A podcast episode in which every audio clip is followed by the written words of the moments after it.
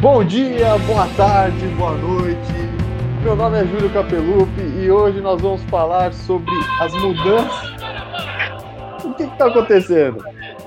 Opa, opa, o que está acontecendo aqui? Vocês, vocês pelo visto já reconheceram, né? Essa intromissão aqui hoje, né? Hoje é o dia da volta dos que não foram. Nosso Julião tá de volta. Só que, Júlio, pera, pera, que aqui, ó, o roxo hoje é meu, entendeu? perdeu a função. Aqui não vai ter golpe. Então vamos lá. Fala galera, eu sou Leandro Camargo de Oliveira, o Peixe, e hoje estamos aqui para falar sobre mudanças no mercado e nas relações de trabalho no Brasil. Hoje a gente vai falar um pouquinho de Era Vargas, legislação rural, o famoso ETR que o Julião tanto conhece, né? E a polêmica reforma trabalhista de 2017. Mas antes disso, Vamos falar aí para vocês as nossas redes sociais, para vocês poderem se comunicar conosco, né? Nosso Instagram, o arroba dompedante, e nosso glorioso e-mail, que não recebe muitas mensagens e queríamos pedir de novo que mandasse mensagem para a gente, né? Que é o dompedantecast.gmail.com Pedante com E no final, por gentileza. Então, como já dito, né? É, hoje contamos com a volta do nosso Julião da Massa, o grande Júlio Capelupi. Ele, hoje, na condição de convidado, é graduado em História pela Universidade Estadual de Campinas, né? E ele faz mestrado em História Social é, na mesma instituição, na linha de História Social do Trabalho. Ele pesquisa justamente essas relações entre política e direitos nos debates parlamentares sobre a legislação trabalhista no meio rural do Brasil, principalmente aí na década de 50 e 60, né?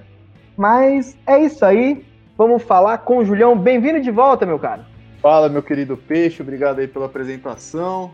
João Lucas Mori Souza, mais conhecido aí como Tosquinha ou como Palhaço Fuleiro também, Palhaço de Rodeio. É... Wilson, que também faz parte aí deste grande podcast como a figura do editor, monstro sagrado, né? E, porra, tô muito feliz de estar de volta, mas dessa vez não vai ser para apresentar nem nada, vai ser para despejar conhecimento mesmo. Pois é, voltou e voltou pedante, né? Voltou na estica do pedantismo, né? Então, já ele já tomou a liberdade de falar quem está aqui, mas vocês já sabem quem está aqui. Vamos falar com ele agora, nosso João Lucas Moura Souza, o professor Joãozinho.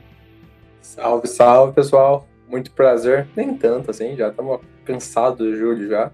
Mas obrigado por vir aqui com a gente. A gente tem que fingir uma certa saudades, né? Então, está com saudade de você aqui com o nosso podcast.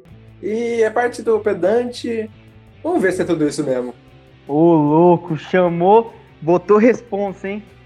E agora vamos com ele, nosso grande editor, nosso sonoplasta hoje aqui, o cara que manda no tempo, que manda em tudo, nosso grande Wilson Orsalindo.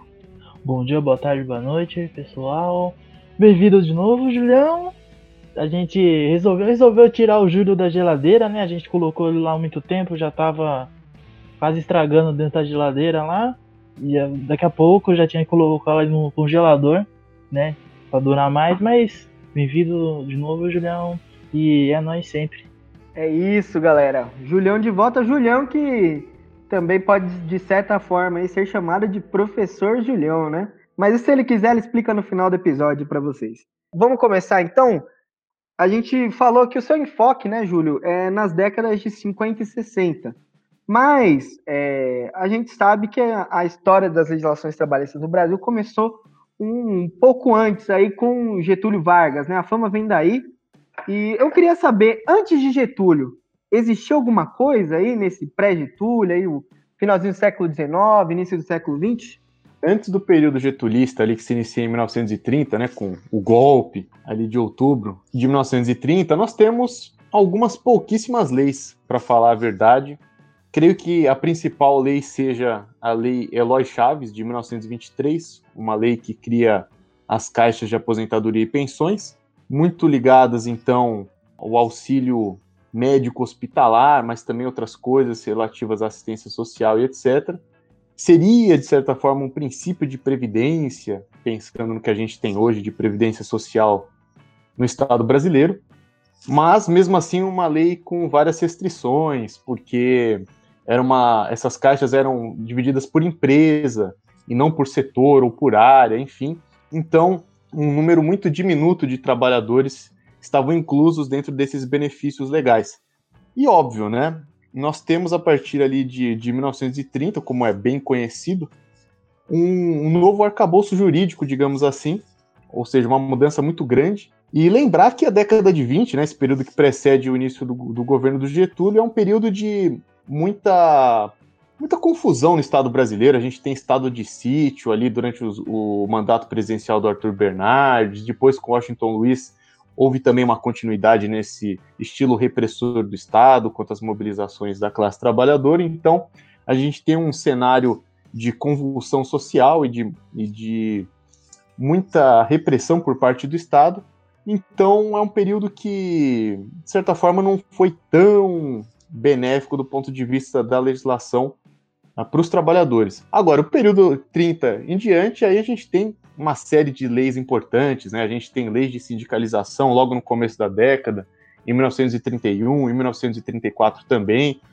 É, a gente tem ali no período entre 1932 e 33 várias leis importantes relacionadas a jornadas de trabalho, concessão de férias, trabalho feminino, trabalho do menor, praticamente todas elas destinadas às áreas comercial e industrial. E isso é um ponto que a gente vai discutir aí, porque essas legislações, elas, algumas delas não tinham restrições quanto ao meio rural, mas algumas sim, eram, tinham um poder impositivo, né, de restringir direitos para determinadas áreas, excluindo os rurais da questão.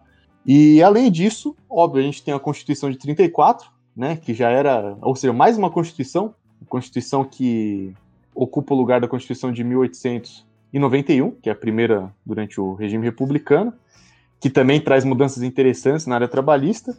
Tem também é, mudanças do ponto de vista institucional, né? São criadas as juntas de conciliação e julgamento, são criadas também as convenções coletivas do trabalho, tem o Departamento Nacional do Trabalho que é criado, etc.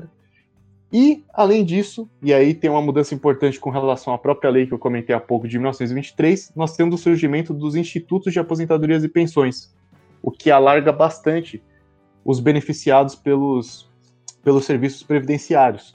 Né? Depois, já durante a ditadura em 66, a gente tem a unificação deles no Instituto Nacional da Previdência Social, que aí dura até o começo da década de 90. Então, logo nesses primeiros anos do governo Vargas, já tem uma profusão de leis muito importantes dentro da esfera trabalhista. Tem a Constituição de 37 também. Óbvio, né? Tem, tem, tem vários dispositivos legais que não dá para a gente comentar todos aqui, mas que tiveram um peso e uma importância muito grande. O próprio salário mínimo é um decreto-lei que surge durante a era Vargas, ali no começo da década de 40. A própria Justiça do Trabalho, né? Temos também imposto sindical, importante nesse mesmo período. E também temos a famosa CLT, né? a grande CLT, que é um dos maiores diplomas legais aí da história legislativa do Brasil, mais de 900 artigos, a famosa Consolidação das Leis do Trabalho, que é do 1 de maio de 43, e temos uma lei, aí sim, direcionada para o meio rural, que é o Decreto-Lei de Sindicalização, que é de novembro de 44. Então, né, vocês podem perceber que são muitas leis criadas nesse período, nessa área trabalhista, e o que certamente ajuda a entender por que, que é um período visto muitas vezes como é, uma. Eu discordo da palavra revolução, né? Porque eu não acho que ocorreu uma revolução social, pelo menos essa não é a minha análise. Mas houve pelo menos uma revolução institucional, vamos dizer assim, vai? Uma mudança de, de foco na prioridade do Estado, enfim. Então, eu acho que é mais ou menos isso sobre esse período pré década de 50, 60. Depois ainda tem na década de 40 uma lei importante que é a lei de repouso semanal remunerado. Mas é de 1949 e tal. E é uma lei que curiosamente inclui os trabalhadores rurais, o que é bem curioso, tendo em vista que eles foram excluídos da grande parte dos direitos trabalhistas daquele período. A própria CLT, importante que se diga, no seu artigo 7 define lá, em uma das suas alíneas, que os trabalhadores rurais não estavam incluídos no regime jurídico da lei a não ser quando houvesse uma determinação expressa em contrário, ou seja, um capítulo, né, um título, ou, ou mesmo um artigo que dissesse lá especificamente, olha, agora essa, esse dispositivo também se aplica aos trabalhadores rurais. Caso contrário, não. Quase todos os artigos não, não incorporavam o trabalhador rural. A única coisa que a gente queria saber aí, até para comparar uma com a outra, né? É, quais eram esses principais pontos da CLT, né? É, e se você puder dizer também como era um pouquinho desses debates políticos de legislação trabalhista na década de 30, só para a gente se situar, quais eram esses principais pontos da CLT? Cara, o debate da CLT é um mistério, na verdade, porque a gente está falando de um período ditatorial, né? a gente está falando num período em que não há trabalho legislativo, a gente está em meio ao Estado Novo, né, que se inicia com o golpe de novembro de 1937 e só, e só termina em 1945, quando Getúlio é retirado do poder. Ou seja, uma outra manobra golpista é o golpe em cima do golpe, que também é uma triste tradição brasileira, da política brasileira. Então a gente, na verdade, quando eu digo a gente, é nós que pesquisamos nessa, nessa área, né, é, acadêmica, etc., a gente não, não sabe dizer, e realmente seria algo muito interessante de saber, como que se deram esses debates politicamente falando. Porque para outros períodos a gente consegue identificar isso a partir da tramitação do projeto de lei. Então a gente vai lá, uh, hoje em dia isso está tudo digitalizado, você vai lá na legislação informatizada do portal da Câmara ou do Senado mesmo, depende da casa do Congresso que você quer analisar. E aí você vai lá nos anais parlamentares, consegue ver todos os procedimentos envolvidos na tramitação de determinado projeto, e você consegue identificar os debates parlamentares, né? quais foram as comissões é, especializadas envolvidas, os deputados que participaram da discussão, quais foram os pontos centrais do debate. Tudo isso é identificado a partir dessa documentação.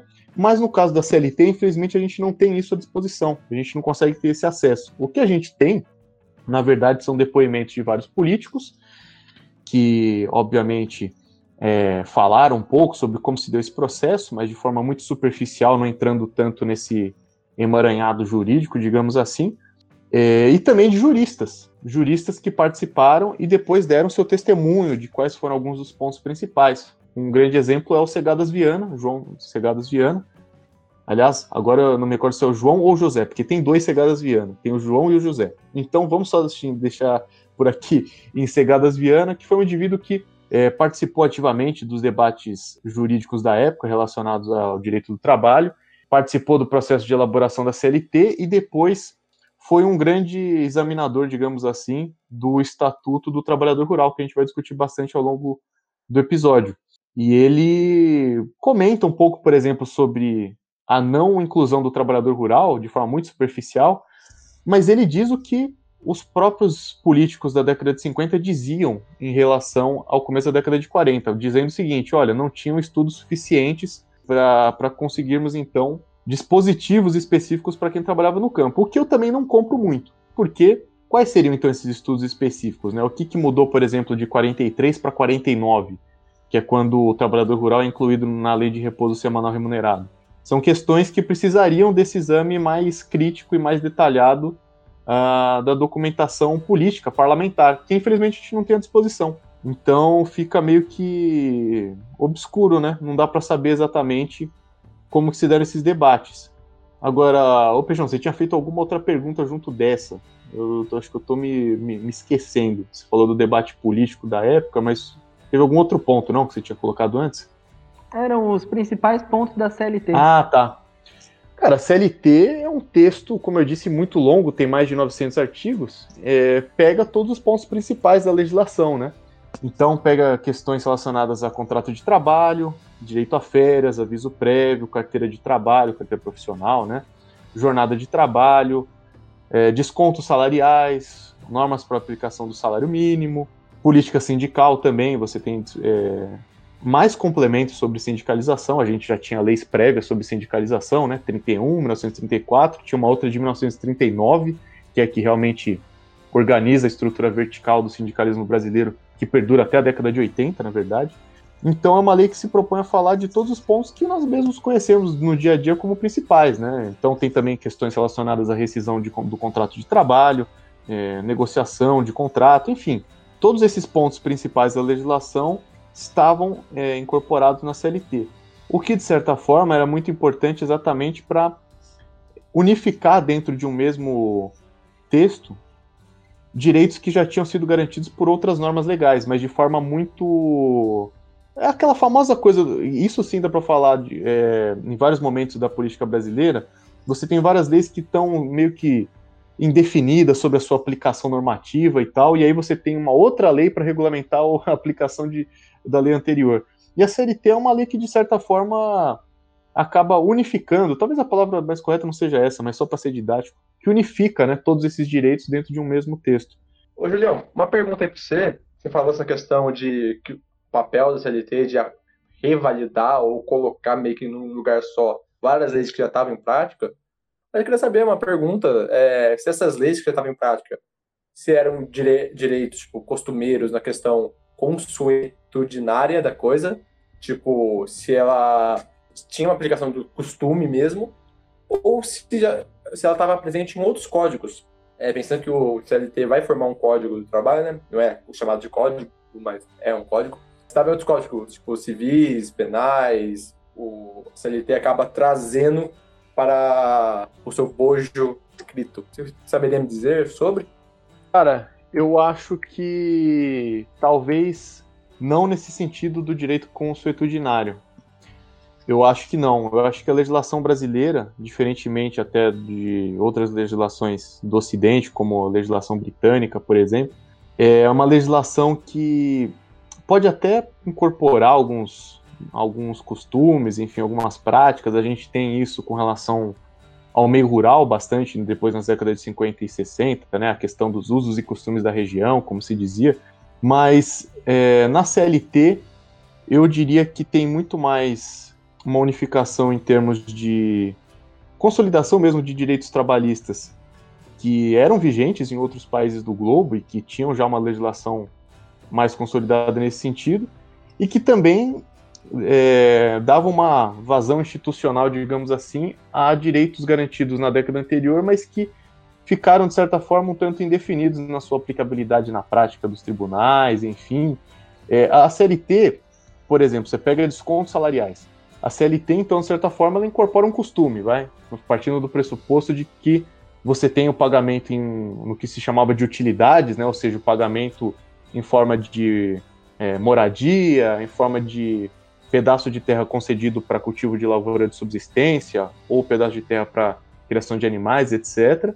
Então, se reconhecia isso, porque você tinha até um limite, né, de descontos salariais, você podia descontar até 70% do salário do trabalhador e garantir apenas 30% em moeda, dando o resto em utilidades. Então, de certa forma, incorpora alguns costumes e práticas vigentes nas relações de trabalho, mas ao mesmo tempo tem essa ideia de realmente é, institucionalizar direitos que poderiam é, ser usados na justiça, né? É, então, eu acho que é um misto dessas duas coisas, mas eu, eu penderia mais para esse lado é, de codificar direitos e, enfim, é que também a gente tem que pensar, acho que você pode dizer com muito mais propriedade que eu, que eu sabe que eu detesto coisas jurídicas, mas que a nossa base jurídica é muito mais romana, base romana, né? Então, tipo, diferente mesmo como você comentou das, das bases inglesas e até da americana, no caso, a gente tem essa questão de ter normas menos pegar coisa comum do que pegar é, mais discutir criar leis ser aprovado, né? Acho que faz sentido a ideia. Obrigado. ah, inclusive, Joãozinho, sobre isso, é até uma, é uma discussão que eu achei interessante. A galera sai muito aplicando Thompson para pensar a legislação criada no Brasil, e eu acho um equívoco, porque o Thompson, né, para quem não sabe, aliás, quem nos escuta não sabe, eu tô falando do Edward Palmer Thompson, falei o nome correto, né? Edward Palmer Thompson, exatamente, E.P. Thompson, né? Que ele fala bastante sobre criação de leis, etc. Só que ele está falando de uma legislação que é bem diferente da nossa. A legislação inglesa se pauta muito, né? Exatamente o que você falou, direito consuetudinário. É, você tem muita questão dos precedentes, que também a gente encontra na legislação estadunidense. No Brasil, não. No Brasil é bem distinto. Então, é um equívoco muitas vezes, né? Querer colocar o Thompson como recurso analítico para qualquer contexto legislativo e é, não, é muito, não é muito por aí, não. Eu, eu vejo alguns equívocos, inclusive, nesse sentido. E a tradição brasileira de, de legislação é se pensar desde o Brasil colônia com a questão do Portugal, as leis filipinas elas são muito mais uma questão uma normativa, um código de cima do que uma questão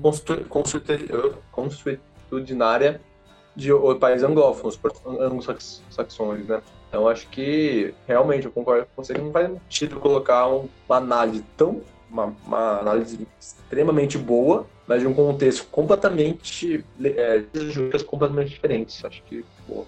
talvez a gente tá, tá muito na lei, acho que seria legal a gente colocar um pouquinho na prática assim as, as, mudanças, né? Eu não vou lembrar agora o nome do documentário. Infelizmente, vou tentar buscar para, sei lá, para ter dica alguma coisa, mas eu lembro da frase e essa frase pega muito, de que no documentário chega uma, chega uma hora e fala, fala, fala o seguinte: a verdadeira emancipação do povo negro só aconteceu após no, no, no governo do Getúlio Vargas. Eu acho que está intimamente ligado do que a gente está discutindo aqui com as reformas, né, que a gente está discutindo, pelo fato de como a condição é, dos, dos negros libertos, né, após o 1888. Então acho que para a gente a gente se ligar nessa, também, né, falando dessas mudanças de trabalho, né, e de como é, essas leis ajudaram, né, a auxiliar melhor a condição do, dos, ne dos negros no país, né? Então, assim, só para tirar um pouquinho dessa da, da coisa da lei para uma aplicabilidade de fato, né? Do, da necessidade de existir essas, esses tipos de lei. É isso, Wilson. E o, o Júlio faz até um, um paralelo quanto às narrativas que se tinham na época, aí pensando em trabalhador rural, que a gente vai pode até tratar aí mais para frente aí dentro do episódio. Acho interessante, tem a ver com o que você está falando. Mas eu, eu, o que eu acho interessante essa questão da CLT é que ela meio que estrutura tudo, né? Ela consolida as leis do trabalho, entra junto com as leis sindicais da época, pelo que o, que o Júlio estava falando, ela é, traz todo um arcabouço de fato para o trabalhador, né? Ela constrói, costura um arcabouço jurídico e de instituições em torno do trabalhador. E isso, né, os trabalhadores no campo não não tinham, ou tinham muito pouco, né? Vale lembrar que aí o, o Júlio estava falando dessa questão também de, de costumes, né? De alguns costumes de ter só 30% de salário e outras coisas em benefícios tal. Fazendo um paralelo com o final do século XIX, até interessante uma pesquisa, pode estar relacionado com a questão da lei de trabalho livre de 1871, né? Que estabelece é, algumas relações que a gente, a gente vê até hoje, às vezes, as pessoas falando a, a, esse tipo de relação de trabalho no campo, né? Que é o colonato, a parceria, né? O arrendamento, essas coisas são estabelecidas lá no final do século XIX, é, num arcabouço jurídico que não, que não necessariamente tratava de trabalho assalariado, né? Tanto que é uma lei de trabalho livre, num contexto que a gente ainda tem a escravidão, e aí é, é a primeira legislação trabalhista da história do Brasil, e quem se interessa pelo assunto, quer, que quiser saber mais, pode ler os livros da Maria Lúcia Lamounier, que ela fala bastante sobre isso, né? Mas entrando aí no, no ponto nevrálgico aqui da, da nossa discussão, né? Da onde que o, o nosso Júlio Capelupi entende, onde ele, onde ele sabe o que ele tá mexendo ali, né? Vamos falar aí. Falou que o Júlio falou que sem base nenhuma falando que ele só estava apenas ao, navegando a, a, em águas desconhecidas. Joãozinho, Vossa Senhoria não coloque palavras na minha boca, Vossa Excelência, entendeu? É, tô vendo muita CPI, gente. Mas vamos lá, para falar de década de 50 e 60. Ô, Júlio, a gente pensa, é, essas leis não foram para os trabalhadores rurais, né? E a gente pensa, quais eram essas as principais diferenças aí entre o, trabalhador urbano e o trabalhador rural, né? E dentro dessa do trabalhador rural existiam algumas divisões dentro desse trabalho do campo, de como esses trabalhadores se reconheciam? Olha, eu acho que existe um problema um pouco na, nessas análises sobre essa diferença entre trabalhador rural e trabalhador urbano, às vezes no sentido de considerá-los como agentes sociais completamente diferentes e, e distantes uns dos outros, né?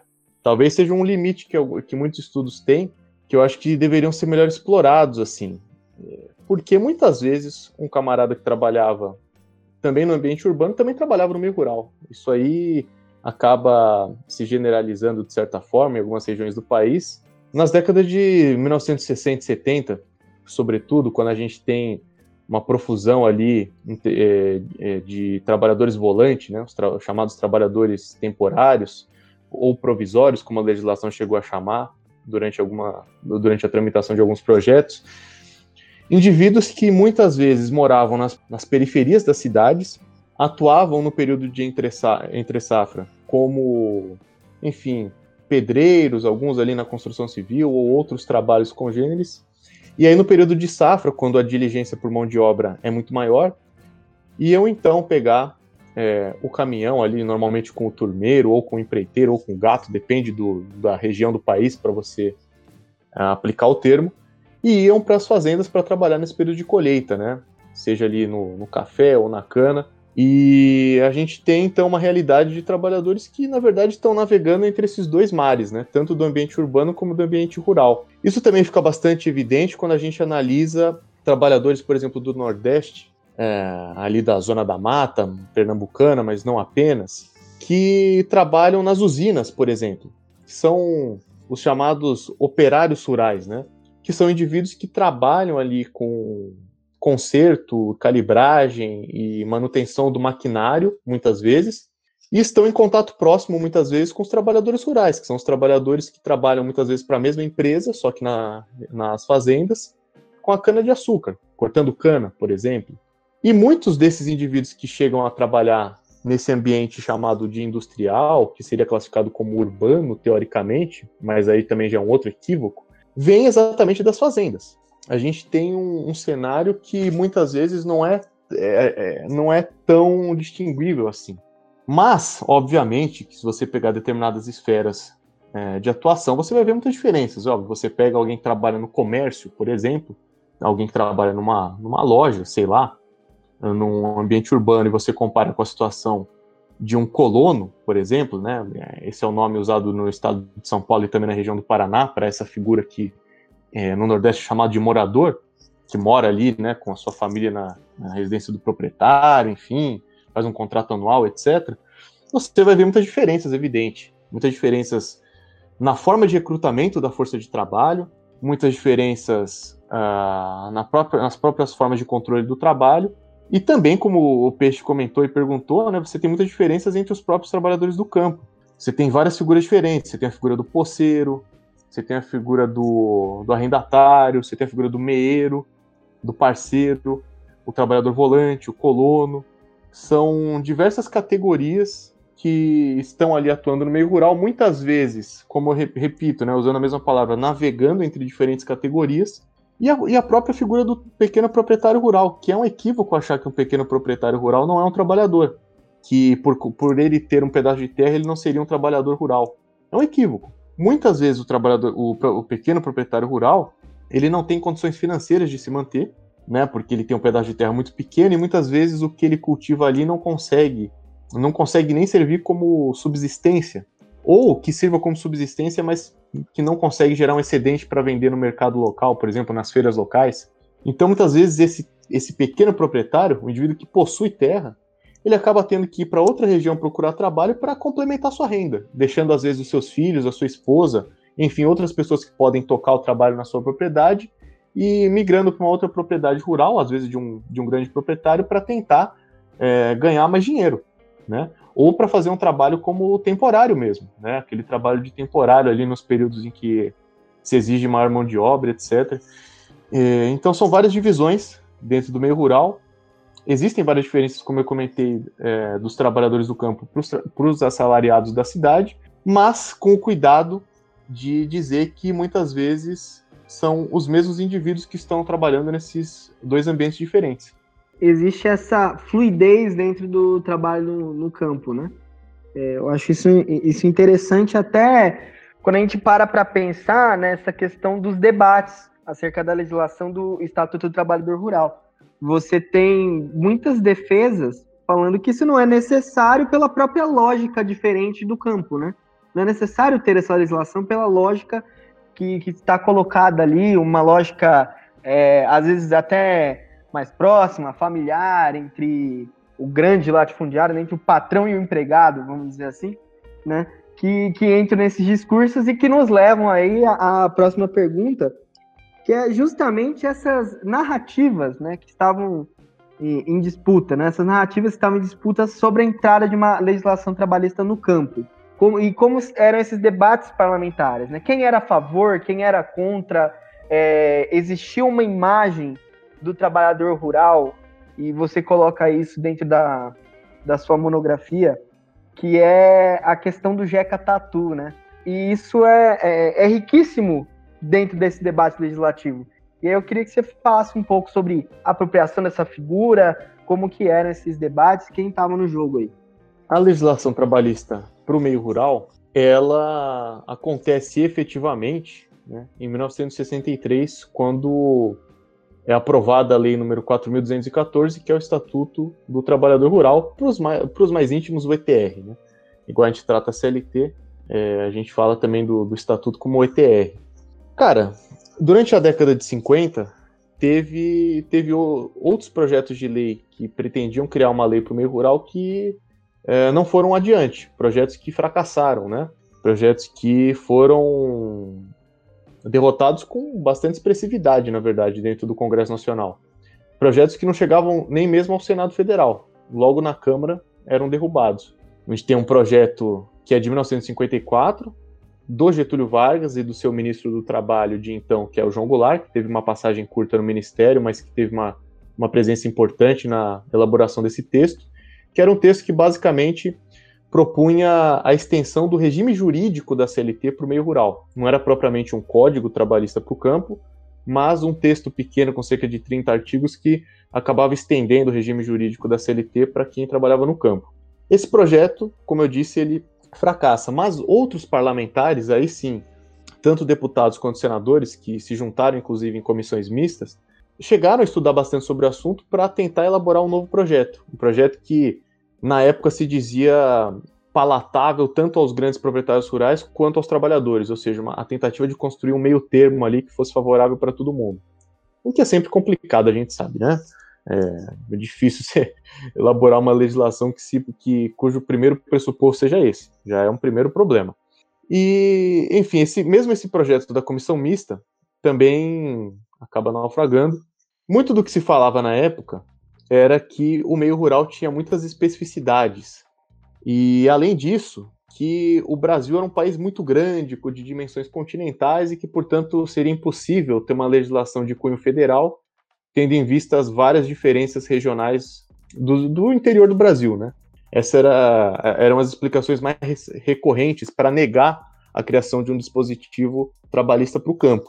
Quando a gente chega ali no começo da década de 60, a gente tem um projeto de lei que realmente entra em tramitação e acaba sendo aprovado pela Câmara, né? Eu analisei bastante a tramitação desse projeto de lei.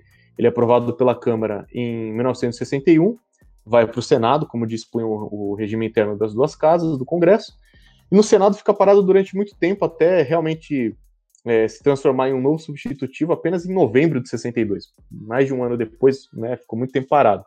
E aí em 63 vira lei.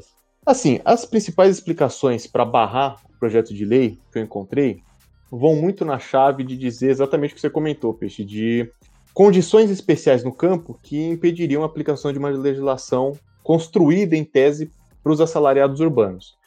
Então, você pega discursos dos deputados do Rio Grande do Sul, por exemplo. O grande, o grande caso ali talvez seja o Rui Ramos, mas e olha que o Rui Ramos era favorável à lei, mas você vê as contradições. Você pega também no Paraná o Munhoz da Rocha, Bento Munhoz da Rocha, que foi governador do Paraná, deputado do Partido Republicano, etc., muito ativo também, foi o relator do projeto na comissão de, de economia, inclusive. E ele falava, o Munhoz da Rocha, por exemplo, que uma lei trabalhista atrapalharia as pacíficas relações que existiam entre a figura do empregador e a figura do empregado nas fazendas gaúchas e nas fazendas também paranaenses. E ele dizia o seguinte: olha, é, eu, por exemplo, sou um latifundiário, eu tenho meus empregados e eles são muito bem tratados, né? eles, inclusive, muitos dos meus empregados acabam é, se relacionando com, com moças da minha família. Então, para vocês verem esse vínculo afetivo que existe. E ele, por exemplo, se opunha à estabilidade instituída por lei, dizendo que a estabilidade já era natural nas fazendas, o que é uma mentira. Todos os estudos empíricos já comprovaram o contrário. Na verdade, os trabalhadores ficavam pouco tempo nas fazendas porque sempre procuravam outras alternativas que uh, oferecessem melhores condições de trabalho. E aí ele dizia que não, a estabilidade já existia, a estabilidade era da própria relação ali dos empregados com a família do empregador, uma relação muito cordial, harmônica, partes diferentes, mas que estavam unidas e envolvidas em prol de um interesse comum, desenvolvimento da economia nacional. Era, era o que se defendia muito por esses grupos. E outros falavam é, sobre a especificidade do Rio Grande do Sul, uma terra com condições muito diferentes por conta da imigração alemã e italiana, afirmando, portanto, que a figura do Jeca Tatu era muito diferente né, a, a, da figura do colono gaúcho. E aí, colono tem uma outra conotação. O que os gaúchos chamavam de colono era, na verdade, o pequeno proprietário rural. É uma, é uma característica peculiar do Rio Grande do Sul que chama os pequenos proprietários de colonos, por conta exatamente dessa tradição alemã, italiana, e que teria trazido ao Brasil costumes que são muito superiores aos costumes brasileiros. Ou seja, seriam indivíduos é, que tinham uma documentação da sua terra, conseguiriam comprovar isso na justiça, teriam um trato especial da terra, saberiam como lidar com ela de forma a não esgotar o solo, teriam uma disciplina pelo trabalho, um anseio pela construção de riquezas, algo muito diferente do que os trabalhadores brasileiros de outras regiões tinham como pressupostos fundamentais e tudo mais. Então a gente consegue observar duas coisas que estão incorporadas nessas justificativas para combater a continuidade do projeto de lei e combater a criação de uma lei para o campo. As especificidades regionais e as supostas especificidades do meio rural, que em tese seria um ambiente muito diferente do urbano e, portanto, é, não, não seria possível estender direitos construídos para a cidade, para as regiões interioranas do país. Mas, óbvio, tem, tem vários, várias contradições que a gente poderia citar, né? Deputados que falavam um pouco nesse discurso, mas aí defendiam a criação da lei. A gente pode é, analisar também contradições partidárias, indivíduos que teoricamente eram de partidos mais à esquerda, mas que na verdade eram de alas mais conservadoras e se opunham ao projeto, e vice-versa, indivíduos de partidos conservadores, mas que eram de alas mais progressistas e tal. Mas aí é um debate muito minucioso, né, Peixão? A gente já teve oportunidade de conversar sobre isso algumas vezes, mas é, em termos gerais, acho que são esses dois elementos: especificidades do meio rural e especificidades regionais eram os principais argumentos utilizados para combater a criação da lei. E como que era essa, essa figura do Jeca Tatu? É, Fala um pouco para a gente como era, como era visto esse homem rural, né? Como, como que, que essa expressão do homem rural no Jeca Tatu influenciou no projeto de lei.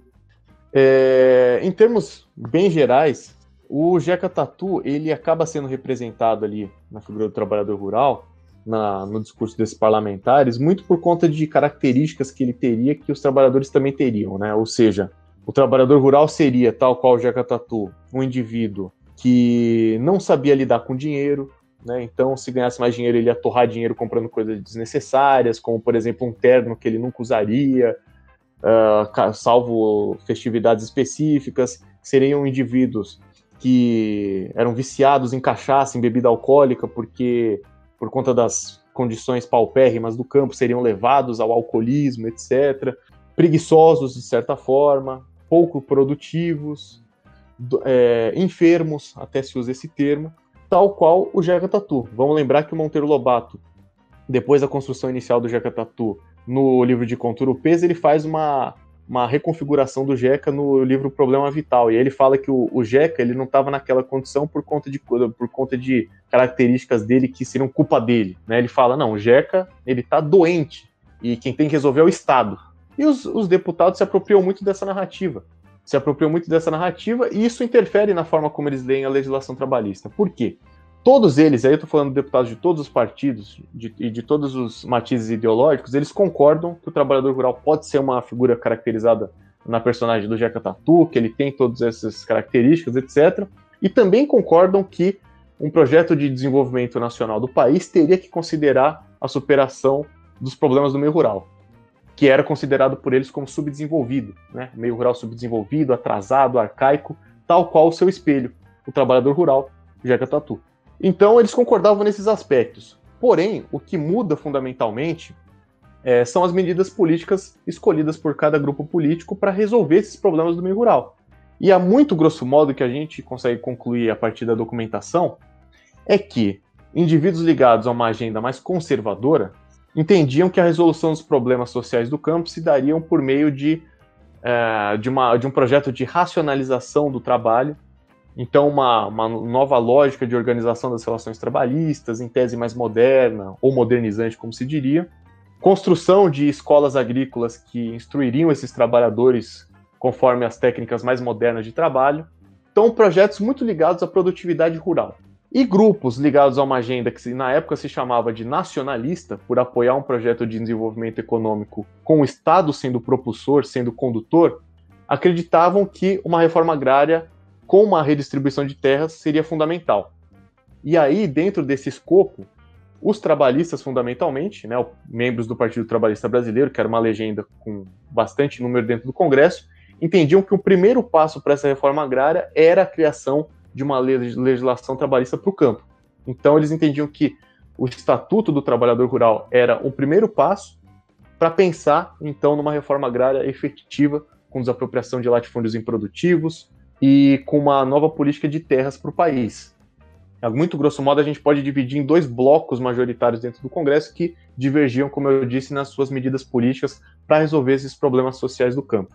Legal você entrar nesse ponto do PTB, Julião, porque é, a gente, lendo essa tese, a gente sabe que tem uma figura icônica aí, que você encheu muito nosso saco falando também, anos e anos no nosso ouvido, e agora você vai falar para todo mundo e, e, e, conte aí alguns causos dessa pessoa que é o Fernando Ferrari. Como que foi a liderança dele aí nesse processo? O Fernando Ferrari, para quem não conhece aí, foi um cara muito importante do, do Partido Trabalhista Brasileiro, lá do Rio Grande do Sul, e ele foi o propositor desse projeto de lei que se transformou no Estatuto do Trabalhador Rural. Foi lá no Congresso Nacional, né? Lá na famosa sala das sessões no dia 2 de maio de 1960, que inclusive é o dia da primeira sessão ordinária da Câmara dos Deputados na nova capital federal, Brasília, recém-inaugurada à época. E ele vai lá para analisar esse projeto e dar suas justificativas, um texto enorme, fala sobre a importância de Brasília, sobre os problemas sociais do campo, problemas da política nacional, etc. E ele é uma figura um tanto controversa dentro da política brasileira, porque o Fernando Ferrari ele foi combatido, ele e o seu projeto de lei foram combatidos no primeiro momento pelos seus próprios colegas de legenda, pelos seus próprios colegas do PTB, né? Seus colegas iam lá e eu analisava isso na, nos anais da Câmara, não entendia muito bem. Eu falei, ué, horas, aí quem devia estar tá destruindo o Ferrari e o projeto dele são os udenistas, os caras lá do Partido Social Democrático. Por que, que os, os trabalhistas estão lá incomodando o Ferrari e impedindo o desenvolvimento do seu projeto de lei, de sua devida tramitação no Congresso? E, enfim, eu acabei descobrindo que o Ferrari acaba se transformando em persona não grata ali, porque ele acaba desafiando a cúpula nacional do partido. Eu acabei descobrindo, achei, achei lindo, achei, achei bonito, é, achei bem pedante, eu gostei, eu gostei. Só quis ver esse elogio mesmo. Legal que ele acabou descobrindo porque ele queria saber a fofoca, entendeu? Agora é fofoca aqui esse momento. Conta a não, fofoca. Um outro, um outro comentário também que é se vocês não conhecem o Fernando Ferrari, Velho, acho que só o Júlio e a mãe do Fernando Ferrari conheceu o Ferrari. Não, mentira. Brincadeira essa parte. Desculpa, Júlio. Vai, vai fundo. E como os memes falam, historiador não faz fofoca, ele pesquisa, que isso? É, então, a gente, né, a gente vai lá investigar a documentação para comprovar empiricamente alguma. Às vezes a gente tem algumas suspeitas, né? Eu tinha suspeitas no caso do Ferrari. Eu falei, hum, isso aí tá, tá mexendo, tá estranho isso daí. Tem que investigar. desde o princípio, né, Julião? Suspeitando desde o princípio. Suspeitando de princípio. Eu falei, tem que descobrir o que tá acontecendo com esse camarada. Ora as bolas, por que, que ele tá sendo comandante? Aí eu acabei descobrindo o seguinte: por que, que ele se transforma nessa persona não grata dentro do próprio partido? Porque ele fez algumas escolhas políticas um pouquinho complicadas ao longo da reta final da década de 50, foi ali migrando para uma agenda, ou melhor, foi se aliando a políticos que tinham uma agenda mais conservadora, mais ligada ao DN, começou a falar muito em moralização da administração pública, austeridade fiscal, que eram dois pontos fundamentais da agenda conservadora da época. Passa a jantar ali com os principais, as principais figuras do jornal O Globo, que tinha uma posição conservadora. Passa a ser bem visto pelo jornal Estado de São Paulo, também com uma postura conservadora.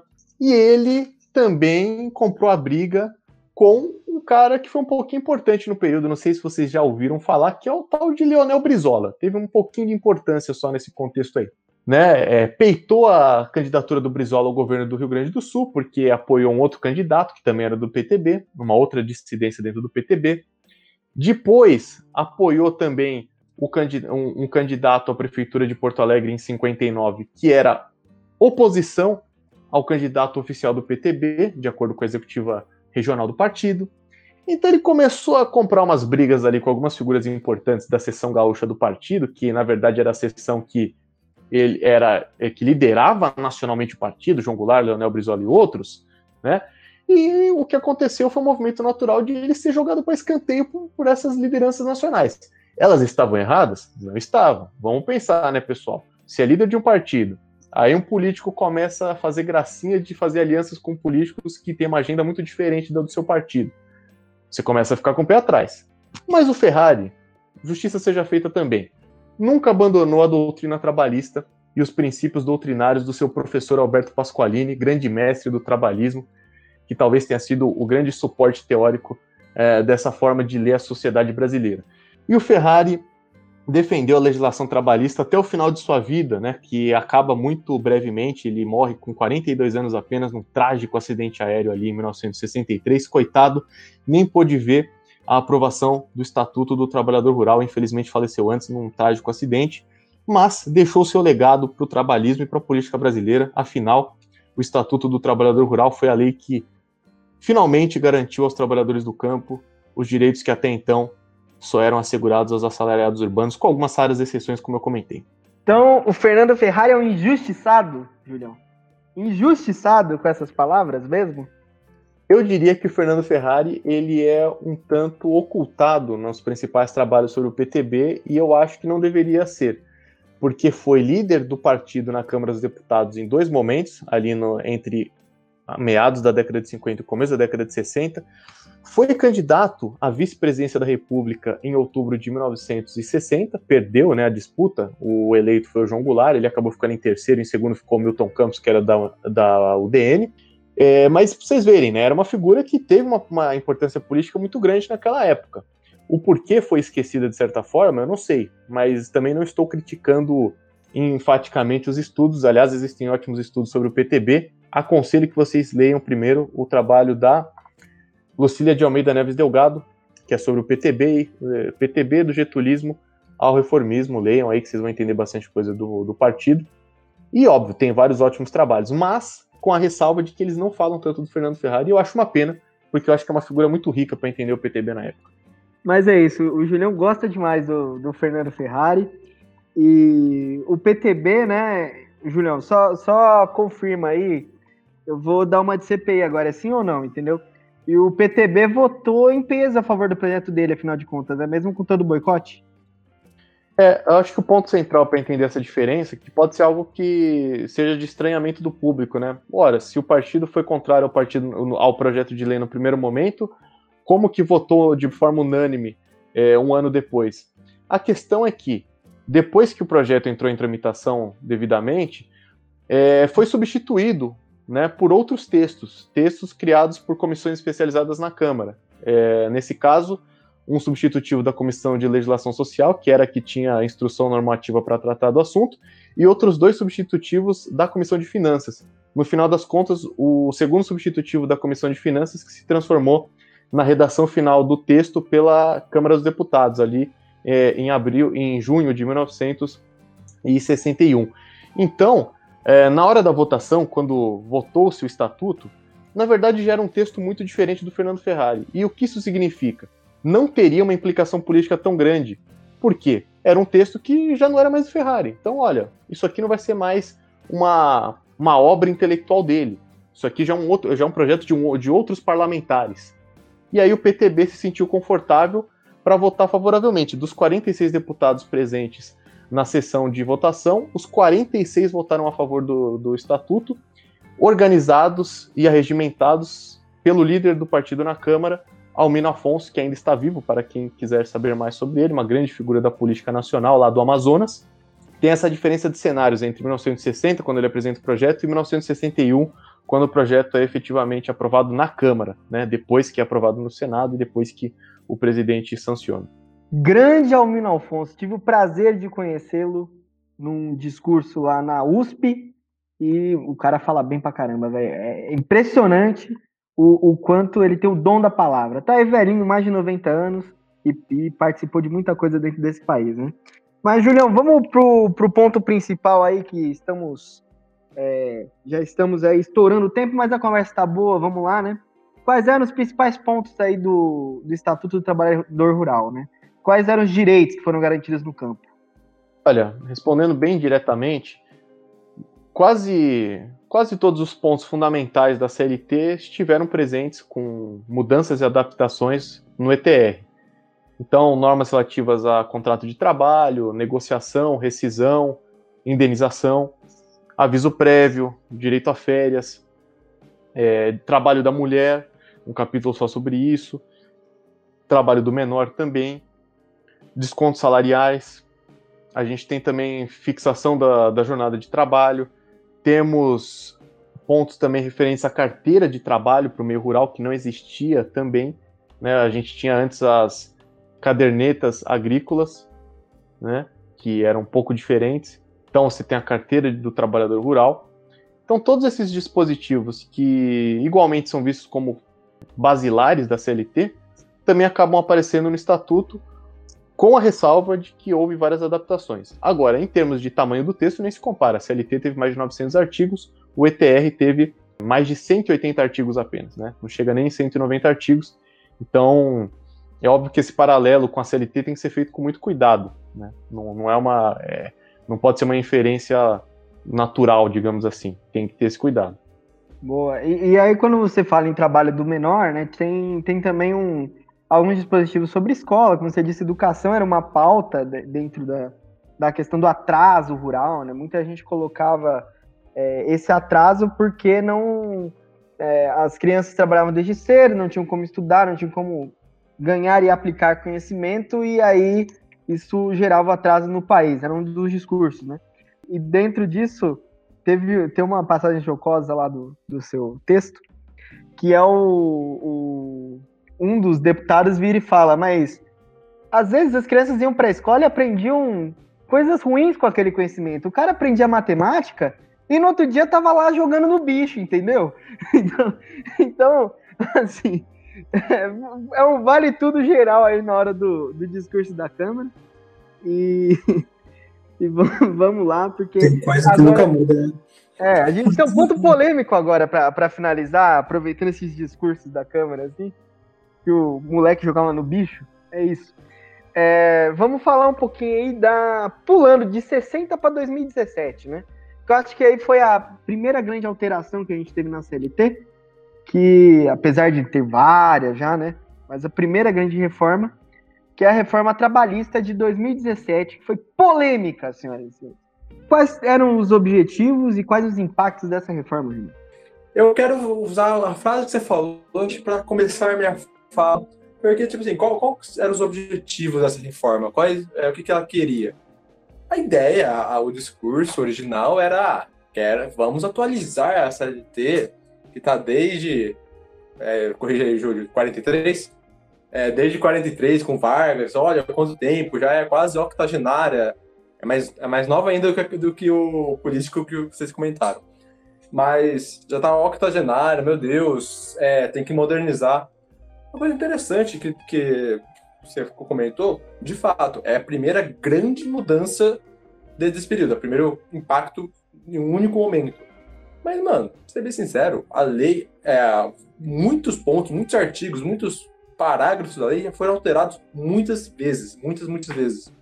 Inclusive, várias mudanças que, o, que a reforma de 2017 propõe, propôs, né, já está em vigor, é, e, e foram mudadas, são mudanças, às vezes, de 2001, 2006, 2012. Teve até uma mudança em 2016, tipo, é, um ano antes da, da própria reforma. Então, tipo assim, se, se de um lado tem esse, esse discurso de que, ah, propõe para mudar, é, para modernizar, não tem. É, a lei, é, como posso dizer, parece meio parar no tempo, sabe? Tipo, a, primeiro, primeiro ponto. A interpretação do juiz na hora de julgar a lei, de, de botar a lei em prática, obviamente não vai ser uma interpretação da década de 40. O, próprio trabalho juiz já adapta, já coloca é, a lei nos, nos, seus devidos contextos. A gente pode chamar aqui até brincar de contexto histórico, mas seus próprios contextos jurídicos. Obviamente não vai ser uma, uma, uma ideia, uma interpretação da década de 40. Por exemplo, um exemplo um pouco longe do tema, mas, por exemplo, a lei, o crime de estupro, por muito, muito, muito tempo, é, ficou que só era estupro de mulher decente. Mas essa questão dessa interpretação do decente já caiu em desuso muito antes de sair é, do texto jurídico.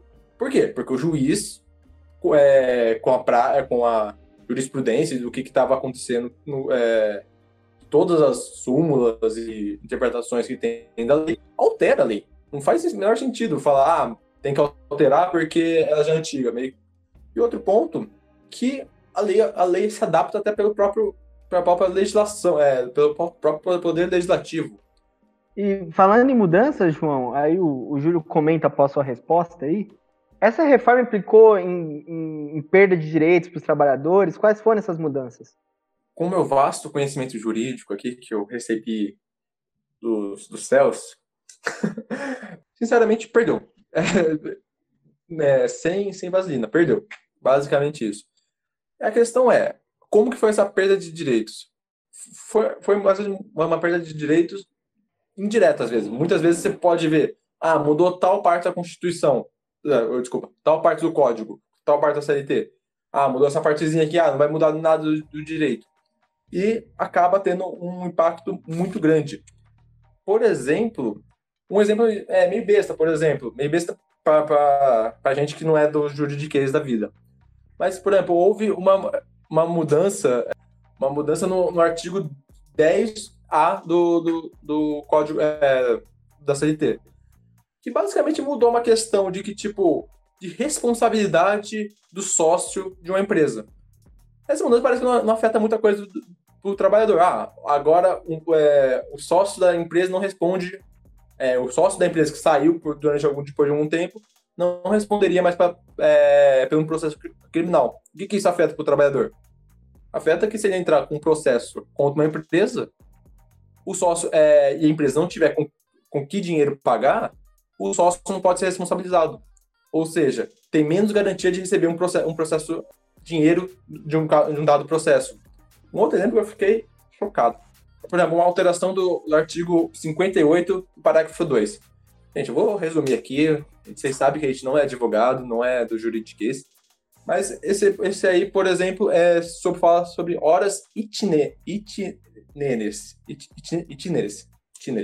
Desculpa, meu juridiquês é ruim. O que, que significa essa caralho de horas itineres? É basicamente assim, é o tempo que você leva para chegar no seu trabalho. Basicamente isso.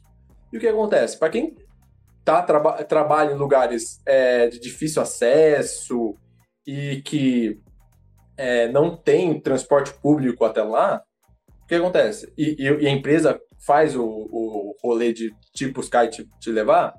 Nesses casos, antes da reforma, era uma era considerado hora de trabalho. Ou seja, o rolê que você, é, o trabalhador leva, tipo, de ir até o trabalho e voltar, nesses casos específicos, é considerado. Agora não é considerado mais. Então, por exemplo, assim, um cara que trabalha na, numa usina de cana-de-açúcar, que fica lá no em, em, bem no interior, onde não, não passa nenhum ônibus, não passa é, nenhum transporte público, e que a empresa busca ele e leva ele de volta. Esse, e esse, esse trajeto demora uma hora para ir e uma hora para voltar. Antes, era considerado hora de trabalho, porque era uma hora que estava disponível o trabalho. Agora não. Então, basicamente, ele, nessa brincadeira, ele perde horas de trabalho nessa brincadeira.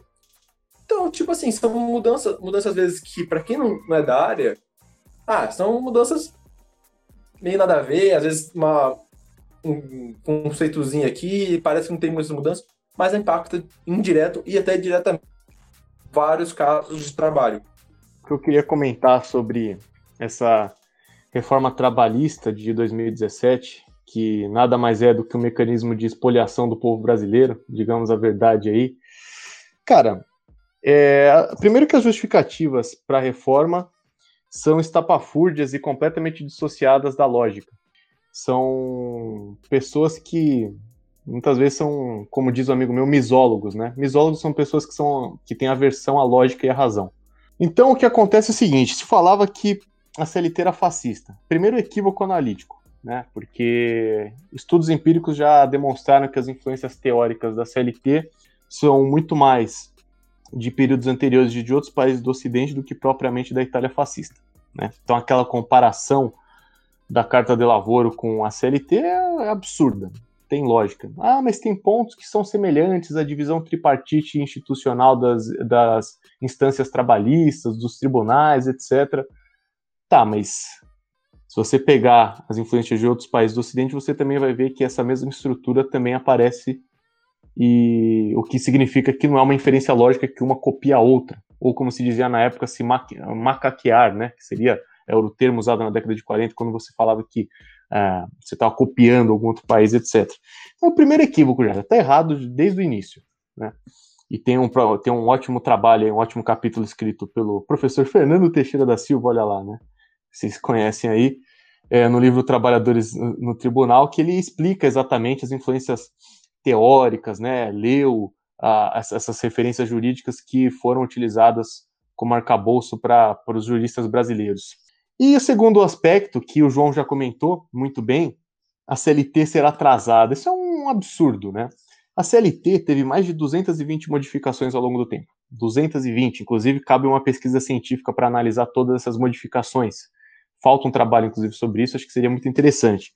Ou seja, falar que é a mesma legislação é um outro equívoco. Tá errado. Como é que pode ser a mesma legislação se teve mais de 200 alterações? Mais de 220? E outra coisa, né? Muito se fala, tem que a CLT está dissociada do tempo atual. Ela está arcaica, atrasada, porque não corresponde às relações de trabalho que nós temos no moderno século XXI, etc. Ok, você pode dizer que algumas modalidades de trabalho realmente são inovadoras em relação ao que a gente tem de recurso jurídico, como trabalho remoto, a própria ideia do trabalho intermitente e tal. Só que, primeiro, que trabalho temporário, trabalho por período, não é algo exatamente novo. Segundo, que trabalhador temporário a gente já teve muito ao longo da história do Brasil, não é um fenômeno do século XXI. Isso é bobagem também. A própria figura do trabalhador volante está aí para contradizer essa ideia. Então, só para citar alguns exemplos de como essa tese é fraca, se a gente pegar aí o precedente da história brasileira. Fala aí, João. Não, e eu acho que a galera pega, por exemplo, exemplos é, do caso francês, que teve um, uma questão sindical, sindicalismo e uma questão do trabalho formal muito elevada no década, na década de 50, 60, 80, até década de 70, mais ou menos, e quer aplicar da mesma forma no Brasil. E não faz sentido, porque a forma que. É, eu, estou pensando, por exemplo, num, num, ótimo trabalho que eu peguei é, do Robert Castell, que fala sobre as metamorfoses do, do é, metamorfoses da questão social.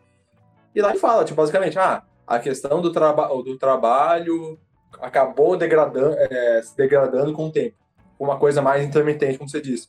Mas no caso do brasileiro, isso nunca foi realidade. Tipo, nunca foi realidade essa questão do trabalho formal ligado à empresa. Nunca foi a maior parte do. a grande maioria do, do da população. exatamente, muito bem colocado. É, então, você vê que é, um, é produto de uma ficção, parte de um discurso político para implementar uma lei com um grande interesse político e nada mais, cara. E tem alguns pontos que são bem delicados que a gente poderia citar para exemplificar o, o, as formas como a, a, reforma trabalhista de 2017 prejudicou os interesses dos trabalhadores, né? Vamos pegar, por exemplo, a questão do descanso. A questão do descanso e a própria, o próprio tempo de intervalo de almoço para alimentação, enfim, que antes era de uma hora, de acordo com a CLT, agora é de meia hora. Né? Então é absurdo, né? Você pressupor que a pessoa ela vai se alimentar. Muitas vezes a pessoa tem que se locomover do lugar de trabalho para se alimentar, né? Ou ela tem que encontrar algum lugar para fazer sua alimentação. Então, nesse período de, de, locomoção, a pessoa já perde 10, 10, 15 minutos. Como é que ela vai comer? Como é que ela vai fazer todo esse período de alimentação em meia hora? É um absurdo. É, a questão também do, do salário, né? A questão do salário mínimo, que não, vai, não é mais obrigatório uh, na remuneração por produção. Então é uma mudança muito importante que é extremamente lesiva aos interesses uh, da classe trabalhadora, e, e, eu acho que o ponto central, né, antes de passar para o Joãozinho, acho que o ponto central da, da, da reforma trabalhista é o seguinte: o negociado acaba se sobrepondo ao legislado.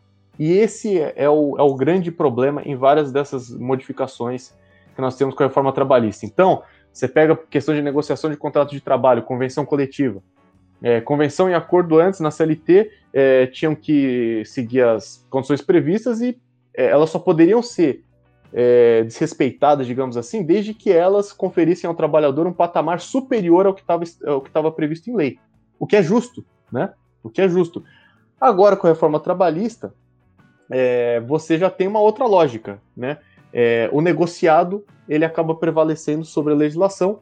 O resultado é que é, sindicatos, né, é, empresas podem negociar condições de trabalho é, diferentes dessas previstas em lei, mas não necessariamente num patamar que seja melhor para os trabalhadores. Ou seja, por aqui é mais do que isso. Então são alguns pontos, só para poderíamos falar de muitos outros. O João já falou muito bem, mas são vários pontos que mostram o quanto essa reforma é lesiva. Você pegou o ponto que eu ia falar, a questão do negociar com o patrão, é, é, acho que foi uma das principais pautas que popularizou nesse período. É que é negócio, tipo, você pegar os dois extremos, sei lá, pegar um pequeno um pequeno proprietário, sei lá, que tem, sei lá, uma carrinho de cachorro quente, vai, aquele exemplo meio e tal, e tem e quer contratar um funcionário, tá, pode pensar que nesse exemplo pode ser uma relação de negócio pode ser quase parecida, por exemplo. E no outro extremo, sabe, uma pessoa extremamente qualificada, com, sei lá, PHD no caralho a 4, daí essa pessoa consegue ter uma margem de negociação maior, porque é um trabalho muito é, específico e é, muito necessário, por exemplo. Mas, quando uma coisa não é nem branca nem preta, o cinza, tudo isso acaba se prejudicando com essa questão da negociação. Porque esse meio termo acaba sendo completamente esmagado por uma questão de que, tipo, a necessidade faz a pessoa é, negociar. A imposição não é feita pela, pela força apenas, é feita pela necessidade. A pessoa precisa ganhar dinheiro. A, precisa, a pessoa precisa ter seu sustento. Se ela não tem o mínimo disso, se ela não tem essa condição, ela vai se sujeitar com coisas menores. A negociação não é bonita. A negociação ela é ela esconde uma, uma, uma, uma, triste verdade, sabe? Uma triste necessidade que em outros tempos, tá, vamos dizer assim, não, é, infelizmente está mais atuais do que gostaríamos, mas a necessidade da fome. É, a necessidade, a, a fome faz as pessoas su sujeitarem a situações piores, mais precárias. É isso que, que a negociação traz. É, vamos dizer aí que existe uma grande demanda por trabalho no Brasil, porque a gente tem é, milhões e milhões né, de desempregados nesse país. Acho que ainda está girando em torno de 13 milhões número de desempregados. Né? Nessa época é, girava por aí também, então a pergunta vai ser auto-respondida agora. A reforma trabalhista ajudou no aumento de índice de emprego? Obviamente não. Claro que não. Muito do que vocês disseram sobre esse poder de negociação e etc., e o que a gente está falando dessa ideia de negociado valer mais do que o legislado, é, eu acho que vai muito nessa chave de dizer que o trabalhador é um colaborador, né? essa ideia de que o trabalhador ele, ele não é um funcionário da empresa, mas ele é alguém que colabora para a empresa, é alguém que está, teoricamente, no mesmo patamar do, do empregador, que está ali, os dois estão unidos em prol de um interesse que é o desenvolvimento da empresa, etc. E aí, por conta disso, pressupõe-se que a negociação vai, vai, vai ser formada por duas partes que, que estão em igualdade de poder é, para negociar. O que é uma farsa, como vocês bem falaram, isso não existe, né? É, e aí vocês comentaram bem, né, a ideia de um exército industrial de reserva, que é o que é, a gente tem no Brasil, né? A gente tem uma massa de trabalhadores e trabalhadoras desempregados e muitos e os, os, os barões estão aí ganhando dinheiro, né? Essa é a realidade do, depauperado o povo brasileiro. Pauperado, eu gostei da, do termo. Concordo plenamente com o Júlio, a questão de realmente a reforma não cria empregos, até porque os índices oficiais demonstram, averiguam, aferem, é difícil ter essa precisão, principalmente no atual momento, mas que mostram que não teve um aumento significativo, ou melhor, é, um aumento significativo do, é, do emprego, comparado principalmente com a, com a perda de direitos que isso acarretou. Então, tipo assim, teve uma. Se teve uma, uma pequena um aumento, não justifica essa grande arrastão de perda de direitos que a gente teve em 2017. E além disso, na verdade, a gente está tendo um processo ao contrário. Olha como, como que é cabuloso. Uma reforma trabalhista, trabalhista que é a falácia era para produzir mais empregos, na verdade, está tendo um processo ao contrário, de estar tá querendo, é, falando e valorizando o empreendedor. Então, aonde que teve uma reforma para produzir empregos, está crescendo o quê? O, emprega, o empreendedor, que na verdade não é empreendedor porra nenhuma, é uma, uma questão de necessidade, que a pessoa fica desempregada, não tem.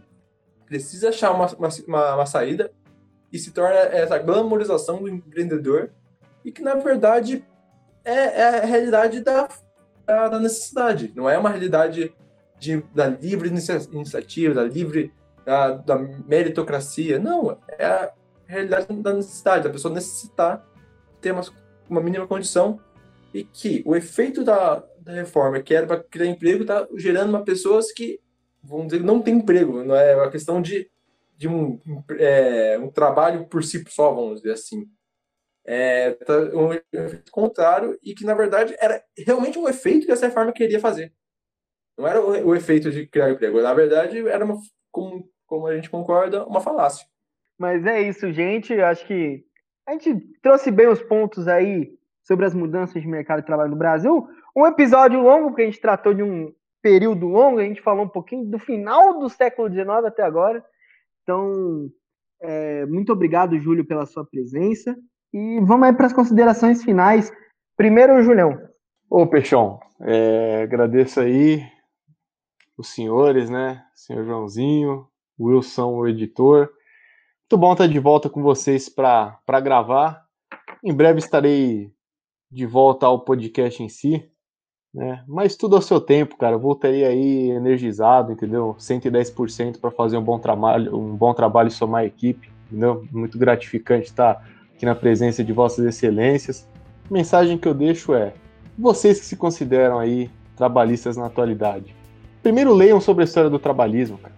Demagogos, farsantes, que usam as roupas do trabalhismo, mas na verdade fazem a política do mal. Então é isso. Por favor, leiam Alberto Pasqualini, Fernando Ferrari, Leonel Brizola, João Goulart. Entendam um pouco mais sobre o real trabalhismo e não essa fraude que existe atualmente. É isso, Peixão. Muito obrigado aí. Gostei muito de falar sobre o assunto e um beijo no coração de todos vocês. Entendeu? É isso aí. Rapaz, o menino tá pistola. O menino tá dando. O Julião tá me dando aula, gente. É, é essa. Falei que ele tá sendo professor porque ele, ele tá auxiliando umas aulas lá do. Do professor Fernando Teixeira na matéria, né? E tem, tem sido um excelente professor, inclusive, Julião. Muito, aprendo muito com o senhor. E vamos lá com o Wilson Orsanino. Bom, valeu rapaziada por mais um episódio aí. Valeu Julião por ter comparecido de novo. Esperamos você de volta aqui mais tranquilo, mais, mais descansado. E a nós. Até o próximo. Agora vamos com ele, nosso João Lucas Moura Souza. Professor Joãozinho, suas considerações finais. Então, deixando a gente sonhar com o Julinho de volta. Pô, trabalha grande podcast, precisa de mais, mais de um empregado aqui. Brincadeira, Julinho, te amo. É, se quiser, a gente negocia é, patrão empregado. Tá, parei. É isso, minha galerinha. Um tema muito importante. Eu, sinceramente, tenho que considerar, fazendo uma, fazendo uma ponderação, eu não gosto, eu, eu desfaço a consideração do Júlio para ler o trabalhismo, porque eu acho muito chato. Mas é importante. É, as coisas chatas são importantes também. Se você quer um bom sonífero, também tá valendo. É, é isso, galerinha. Agradeço o Júlio por tá, ter vindo aqui. É, foi um ótimo programa. E é isso. Espero que tenha gostado e tchau. É isso então. O Joãozinho deu a dica. É, Julião deu a dica, Joãozinho desdenhou da dica. E aí a gente vê porque temos cisões internas dentro desse podcast, né? Mas muito obrigado pela volta, Julião. O seu trampo ficou. Seu trampo ficou todo pra mim. É isso que eu quero te dizer. E o senhor volte logo para retomar sua sucessão nesse podcast. Brincadeira. Não, eu peguei seu trampo. Eu peguei seu trampo do. do post semanal. Meu, é, então, mas uh, brincadeiras à parte, então prazer ter o Julião aqui de volta. Obrigado, gente, por assistir esse episódio aí. E fiquem em paz, não saiam de casa, se saírem, usem máscaras e passem bastante álcool gel. Valeu, tchau, tchau.